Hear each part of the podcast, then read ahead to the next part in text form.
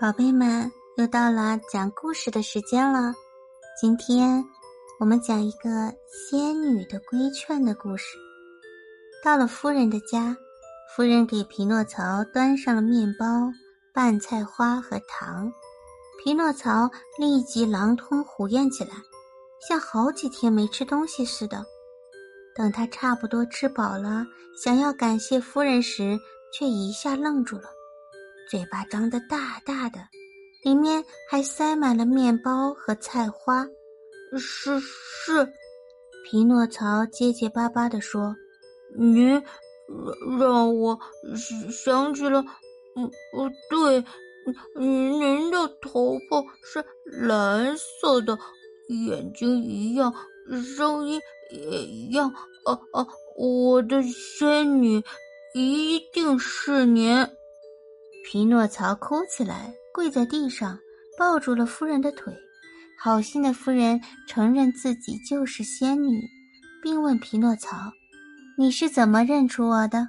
要知道，你离开我时，我还是个小姑娘，但现在我已经长大了，都可以当你的妈妈了。是我对您的爱提示我的，我太爱您了。以后我就叫您妈妈，好吗？”我早就希望能像别的孩子一样有个妈妈了，但您为什么长得这么快呢？这是秘密，交给我吧。我也想长大点儿，因为我总是这么矮小。但你是个木偶，是不可能长大的。你出生时是木偶，活着是木偶，死了仍是木偶。我也想变成一个真正的人，匹诺曹喊道。那你首先得学着做一个人。匹诺曹好奇地问：“真的？那我怎样学着做一个人呢？”仙女回答：“很简单，你要做个乖孩子，必须听话，不能撒谎，爱学习，爱劳动，而且愿意上学。这些要求我一个也做不到。”匹诺曹沮丧地说。但我向您保证，今后我一定要重新做人，变成乖孩子。我要成为爸爸的安慰。嗯，但可怜的爸爸现在在哪里呢？我还能见到他吗？虽然我不知道你的爸爸在哪里，但我可以肯定你会再见到他的。匹诺曹高兴地抓住仙女的手，亲热地问道：“妈妈，告诉我，您没有真的死掉。”是吗？我想是吧。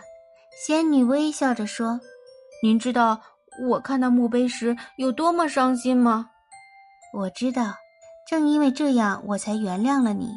也正因为这样，让我知道你有一颗善良的心。虽然你有点淘气，但还是有希望的。所以我才会来找你，并成为你的妈妈。呃，太好了！匹诺曹高兴地蹦起来。你要听我的话，从明天起，你就去上学，然后学一门手艺。匹诺曹脸上的笑容马上少了很多，嘴里嘟囔着：“我现在去上学是不是有点晚了？而且学手艺太累了。”孩子，仙女说：“说这种话的人，最后只能进监狱或者医院。在这个世界上，无论什么人。”都必须学习工作呀！匹诺曹被打动了，痛快地说：“好，我听您的，您怎么说我就怎么做。”宝贝们，故事讲完了，你们是不是已经进入了甜甜的梦乡呢？晚安，亲爱的。